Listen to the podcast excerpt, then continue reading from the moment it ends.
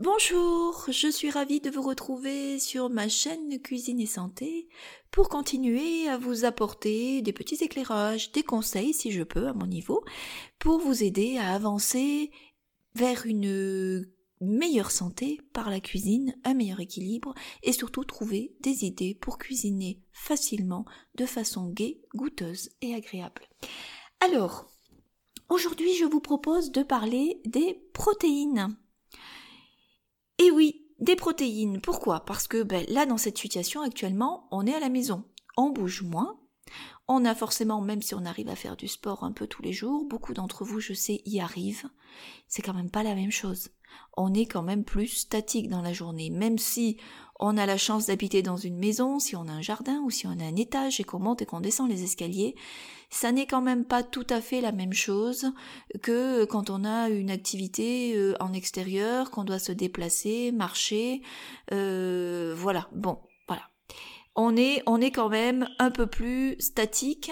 On a aussi euh, pas le même stress que d'habitude et on n'a pas du tout la même façon de compenser ou d'évacuer.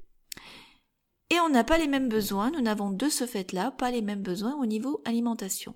Notamment, nous avons déjà habituellement pas beaucoup besoin de protéines parce que les protéines doivent être les nutriments dont nous avons le plus petit apport dans, dans notre alimentation quotidienne, à moins d'avoir une activité sportive à très haut niveau et très très intense et d'avoir donc besoin de faire des micro-réparations musculaires régulièrement, à moins d'avoir subi une intervention chirurgicale, à moins euh, d'être dans des situations bien particulières ou d'avoir un travail physique très intense, nous n'avons quotidiennement que très peu besoin de protéines dans notre apport journalier. Ça, c'est vrai tout le temps. En ce moment, nous en avons encore moins besoin. Malgré tout, il faut continuer à en manger, mais il faut être sélectif et à ne pas surcharger son organisme en protéines. Pourquoi? Pourquoi? Parce que notre organisme recycle ses protéines. C'est son travail quotidien. Toute la journée, nos cellules démontent les protéines qui sont en fin de vie, désemboîte en fait, hein, comme si elle démontait un, collier de perles ou des Legos, vous pouvez prendre l'image que vous voulez, et elle va jeter les déchets qui ne sont pas récupérables, elle va garder ce qui est elles vont garder ce qui est recyclable, et elles vont réassembler des nouvelles protéines qui vont repartir faire leur job jusqu'à ce qu'elles soient en fin de vie. Et finalement, on élimine peu de protéines complètement.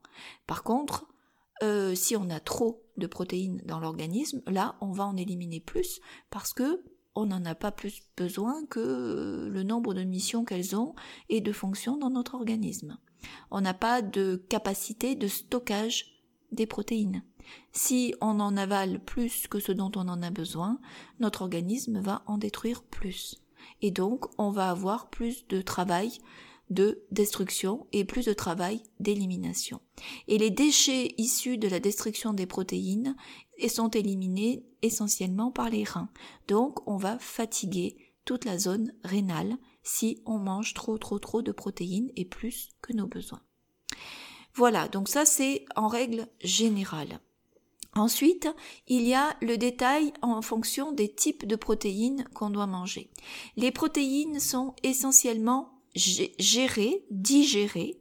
Donc ça veut dire digérer, découper, préparer à être assimilé par l'estomac. C'est l'estomac qui produit l'essentiel des enzymes protéolytiques, donc qui vont gérer les protéines, et qui fait le travail de découpage et de transformation des protéines contenues dans notre bol alimentaire pour qu'en de ce fait elles puissent être ensuite captées par les cellules de notre intestin et assimilées par notre organisme.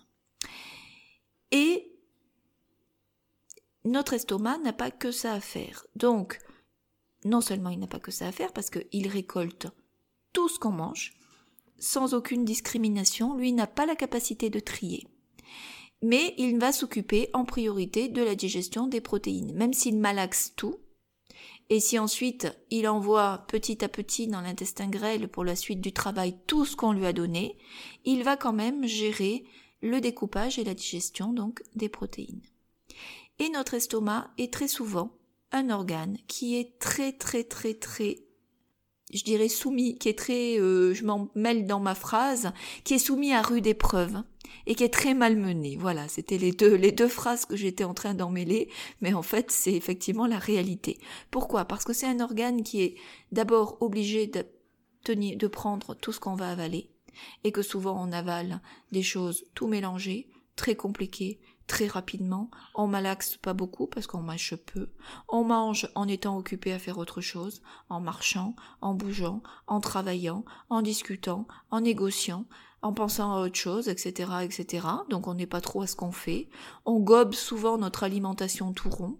Dans ce qu'on mange, il y a souvent quantité de produits toxiques, d'additifs, euh, de produits transformés, euh, on mélange un petit peu tout et n'importe quoi. On boit là-dessus souvent en trop grosse quantité et souvent pas ce qu'il faut. Euh, et l'estomac récupère tout ça et il doit faire avec.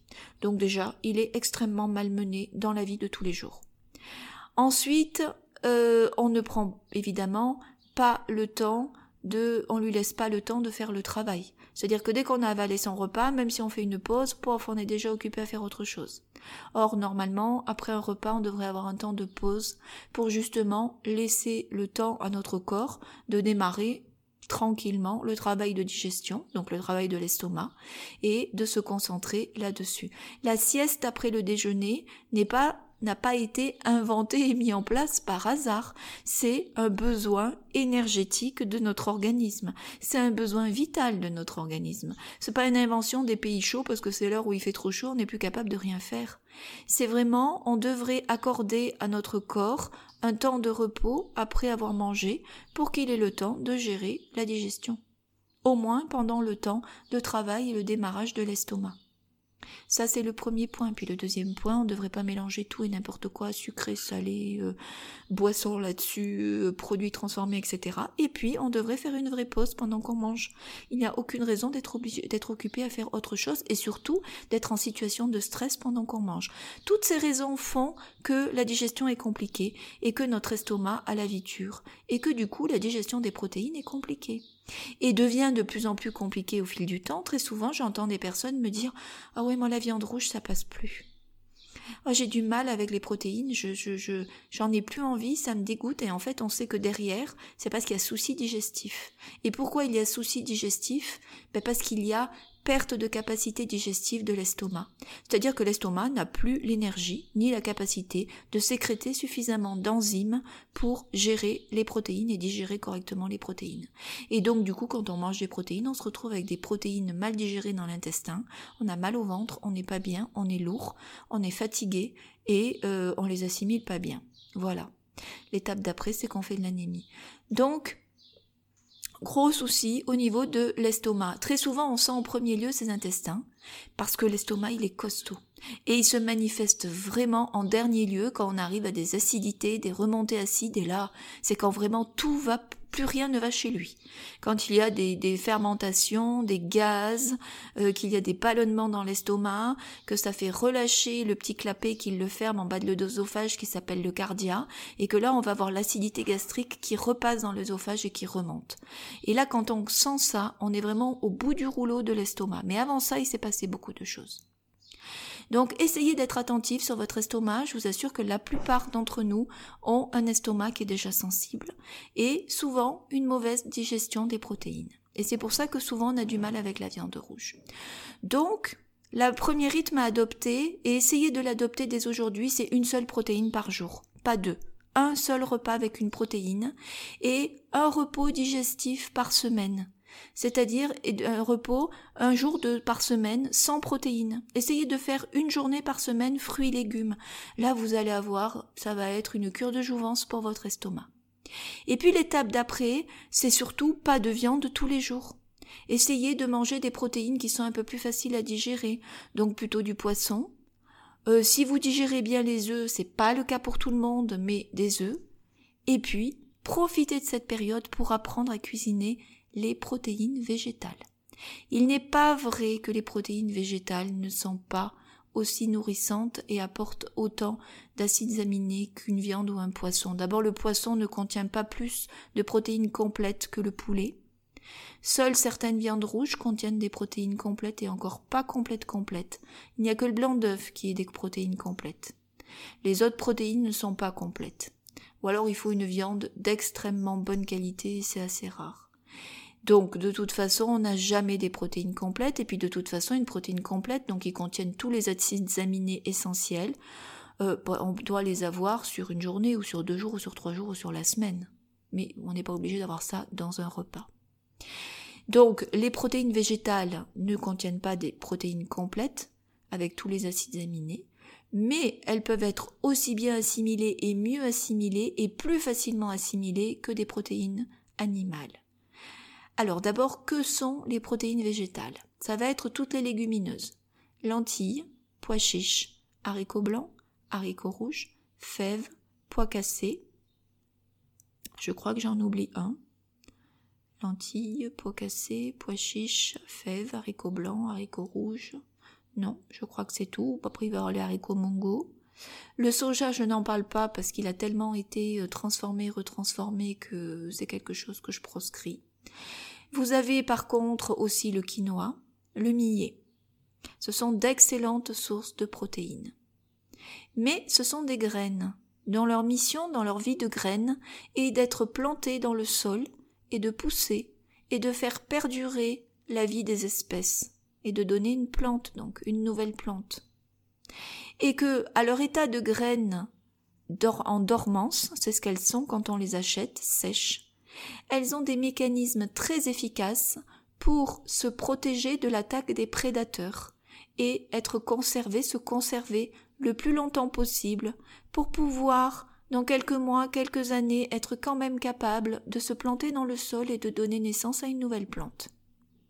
Et pour se protéger, elles vont se protéger de quoi? De l'attaque de nos enzymes digestives, ou des enzymes digestives des animaux qui seraient capables de les manger, de l'attaque des moisissures et des levures, et des bactéries.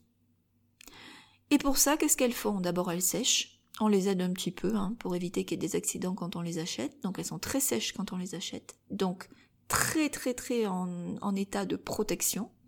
Elles ont une enveloppe très épaisse et très dure, coupante, qu'on sent bien passer sur la digestion, qui donne des gaz et qui fait mal aux intestins. Et elles enveloppent cette, euh, elles, elles enveloppent encore cette enveloppe de substances qui sont des acides qui les protègent donc de nos enzymes. Donc, dans l'état sèche dans lequel on les achète, ces graines-là ne sont pas des aliments. Elles ne sont pas comestibles puisqu'elles ne sont pas digestibles. Il faut les transformer pour qu'elles deviennent digestes. Qu'est-ce qu'on fait? On les fait cuire, jusqu'à ce qu'elles soient toutes molles, toutes molles, toutes molles, toutes molles, et on les fait cuire très longtemps. Voilà, cocotte minute. Eh bien non, parce qu'une fois qu'on les a fait cuire très très très très longtemps, on a détruit beaucoup de choses dans la plante. Elles sont toutes molles, mais il y a toujours les substances qui nous empêchent de digérer, et il y a toujours cette enveloppe qui reste quand même pas digeste, puisque de toute façon, on la sent passer, on est quand même souvent ballonné et euh, pas très bien sur la digestion. Pour les transformer en aliments faciles à digérer, qui s'assimilent de façon optimale, qui apportent des acides aminés déjà tout prédigérés qui vont s'assimiler très très vite, et des minéraux, et des vitamines, et plein de bonnes choses, il faut faire en sorte de provoquer le début de la germination à l'intérieur de la graine. Et pour ça, qu'est-ce qu'il faut faire? Eh bien, il faut tout simplement les faire tremper dans l'eau. Ce qu'on faisait avant. Avant, on faisait tremper ces lentilles, ces pois chiches. On les faisait tremper une seule nuit parce qu'on achetait des graines qui étaient moins sèches. Et une seule nuit suffisait pour démarrer la germination. Comme quand vous faites vos graines germer avec des toutes petites graines. Elles sont toutes petites, vous les faites tremper une nuit, puis le lendemain, vous les mettez dans votre germoire et vous allez très rapidement avoir des graines germées qui vont pousser. Sauf qu'avec des lentilles, des pois chiches ou des, ou des haricots blancs qui ont été resséchés et qui sont gros, des grosses graines, bah, il faut plus qu'une nuit maintenant. Donc il faut les faire tremper entre deux et trois jours en fonction de la température chez vous, jusqu'à ce que vous voyez apparaître une toute petite bosse sur vos graines. Quand vous voyez le tout petit germe qui pointe, ça y est, le travail de germination a commencé dans la plante. À l'intérieur, vous le voyez pas, mais elles n'ont plus du tout la même structure. Les protéines ont été prédécoupées. Vous avez des acides aminés tout prêts à être assimilés. Vous n'avez plus les acides qui sont autour et l'enveloppe n'est plus coupante du tout. Vous pouvez même les manger crus et vous n'aurez pas mal au ventre.